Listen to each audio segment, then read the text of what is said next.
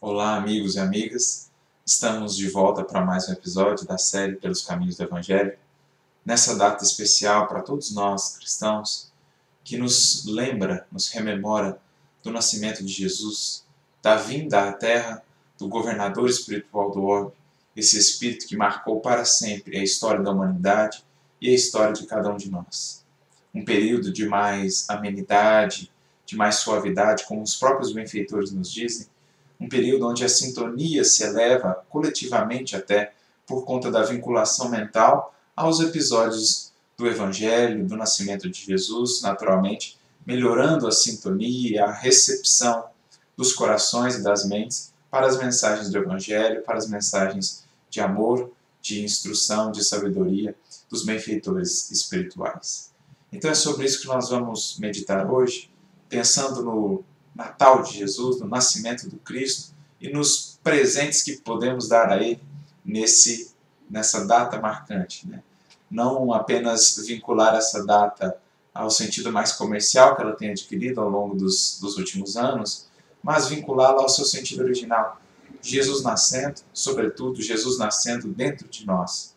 Porque, como nos diz o benfeitor Emmanuel, se Jesus não nascer e crescer na manjedoura de nossa alma, em vão os anos se abrirão iluminados para nós, porque não haverá realmente vida nova. É preciso que Jesus nasça dentro de nós para que enfim possamos nascer para uma vida nova, para que o ano seja efetivamente novo a partir da transformação de nossa vida.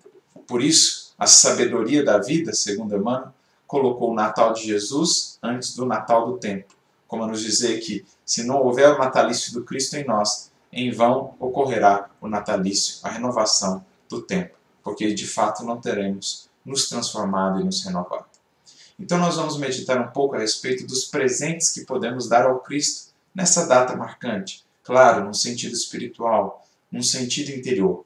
Para isso nós selecionamos o versículo de Mateus, capítulo 2, versículo 11, da visita dos reis magos, quando está dito: Entrando na casa, viram a criancinha com Maria, sua mãe, e prostrando-se, a reverenciaram. Então, abrindo seus tesouros, ofertaram-lhe dádivas, ouro, incenso e mirra. É interessante pensar nisso aqui no sentido interior. Abrindo os tesouros. Que tesouros? Senão os tesouros espirituais. Aquilo que realmente tem valor que está dentro de nós e que podemos efetivamente ofertar ao Cristo. Então, abrir esses tesouros do coração, da nossa alma, para dar a Jesus. O que já traz uma conotação mais interior, mais íntima, desses três elementos aqui que vamos analisar: o ouro, o incenso e a mirra. Primeiramente, o ouro, que é um símbolo naquela cultura, era um símbolo muitas vezes associado à realeza, né? identificando o, o ouro como um símbolo dessa, desse reinado ou desta característica de Jesus como um rei, o rei dos reis, mas não no sentido do rei do domínio pela força, pela tirania, não.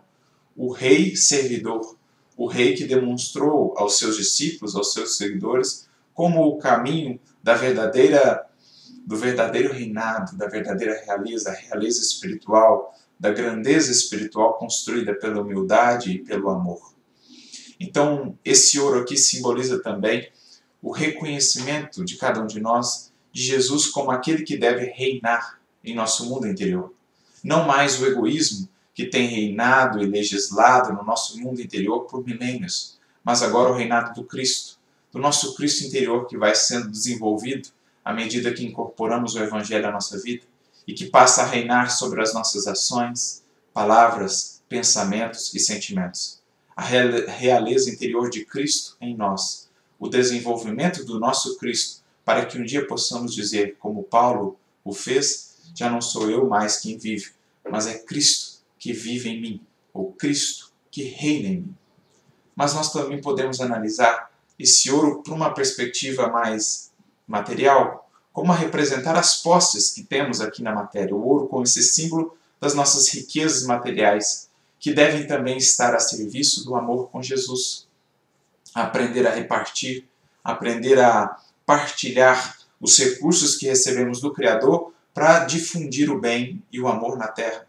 Então é também um símbolo, esse ouro que damos a Jesus, um símbolo da caridade material, partilhar o pão, partilhar o que é supérfluo ou mesmo aquilo que não é supérfluo, aprender a compartilhar com aqueles que têm menos que nós. Neste caso, o sentido mais material da caridade, que é também caridade, uma das nuances da caridade.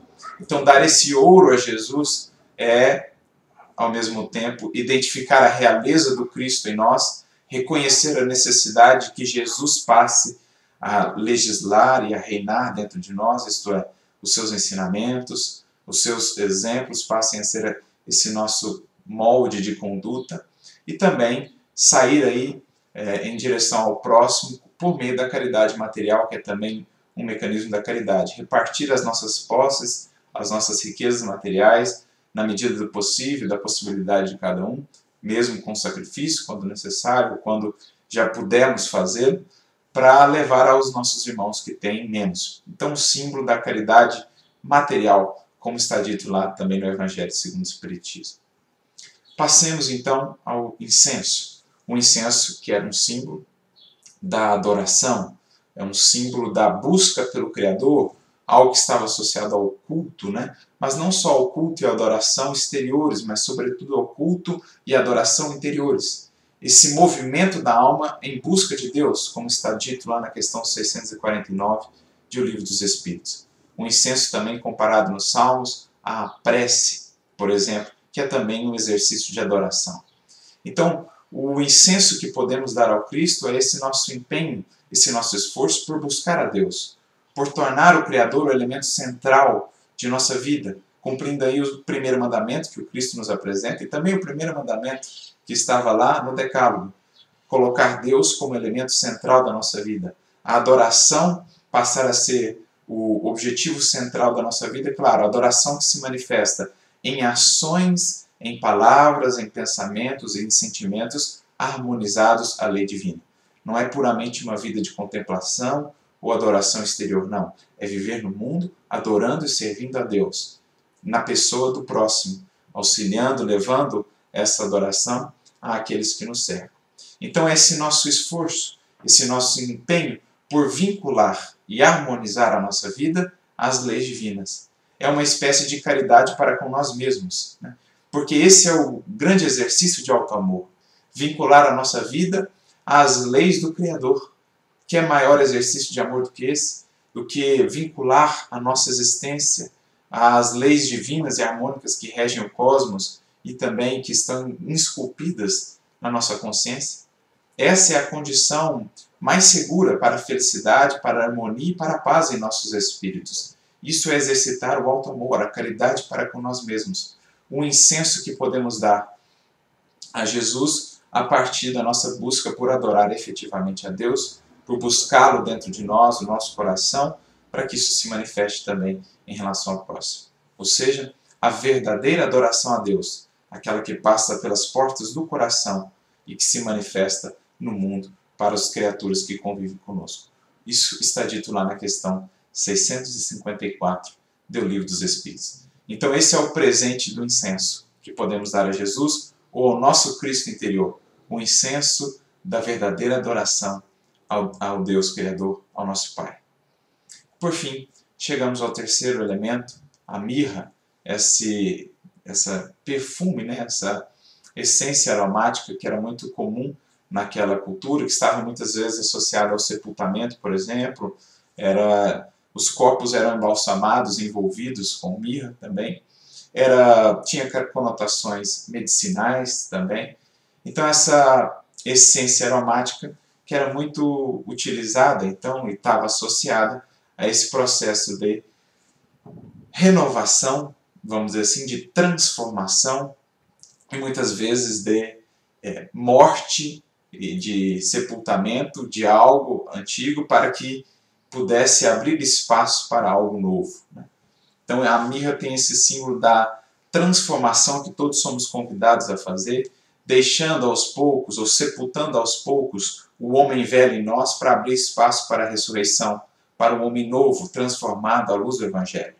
Esse é o símbolo também dessa essência que estava muitas vezes associada à morte, mas à morte no sentido espiritual também. Né? Deixar para trás o velho homem, embalsamá-lo sepultado para abrir espaço ao novo homem, à nova criatura formada, agora mediante as leis divinas, mediante os moldes das leis divinas que encontramos em Jesus. Este é o símbolo ali do sepultamento, da mirra que foi utilizada no sepultamento de Jesus.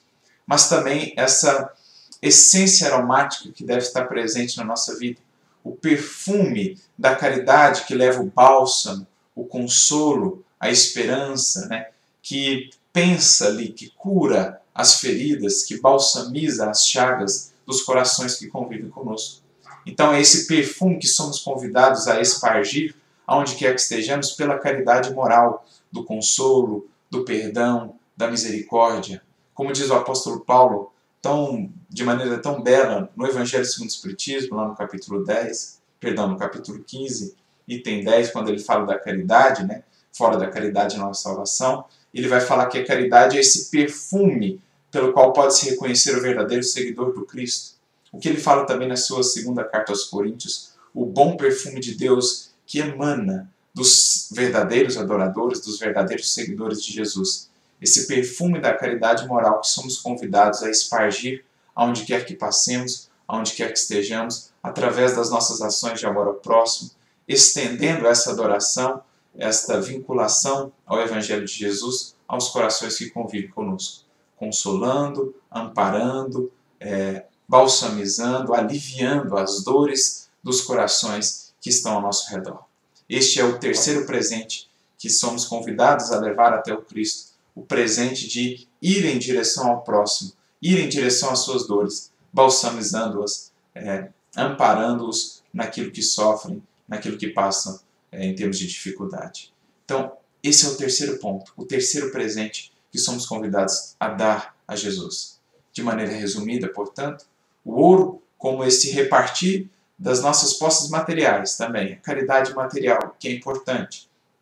O ouro também como símbolo do reconhecimento da realeza de Jesus em nós, a realeza espiritual do Cristo, o desenvolvimento do nosso Cristo interior que passa a reinar dentro de nós, as leis divinas agora legislando no nosso mundo interior o incenso como símbolo dessa nossa busca por adorar efetivamente a Deus, ter Deus como elemento central da nossa vida, passar a refletir em nós os atributos divinos, esse movimento ascensional da nossa alma, essa caridade para com nós mesmos, que é também um presente que damos ao nosso Cristo interior. E por fim a mirra, como esse elemento que representa aí a, a renovação, né, a morte que abre espaço para uma nova forma de vida, o sepultamento do velho homem para abrir espaço para um novo homem, ressuscitado à luz do Evangelho de Jesus, transformado, renovado, mas também a mirra como o símbolo desse perfume que somos convidados a espargir aonde quer que estejamos. O perfume da caridade moral, do consolo, do perdão, da misericórdia que somos convidados a espalhar aonde quer que estejamos e é, que é também um presente para o nosso Cristo interior. Então, que possamos meditar nessa época do Natal como temos estado, que presentes temos dado de fato a Jesus, ao Cristo mesmo, aquele que está fora de nós, o nosso Mestre, o nosso Senhor, mas também ao nosso Cristo interior, para que ele possa se desenvolver, para que ele possa crescer em nós, transformando a nossa vida, para que enfim possamos, de fato, dizer como Paulo um dia, que temos nos transformado à luz de Jesus, que ele tem de fato passado a habitar e a viver em nós. Meditemos nisso e um Feliz Natal a todos com Cristo, para que o ano se faça de fato, novo a partir da vida nova que Jesus vai criando em nós com o nosso auxílio, com o nosso amparo. Que Deus abençoe a todos. Um Feliz Natal.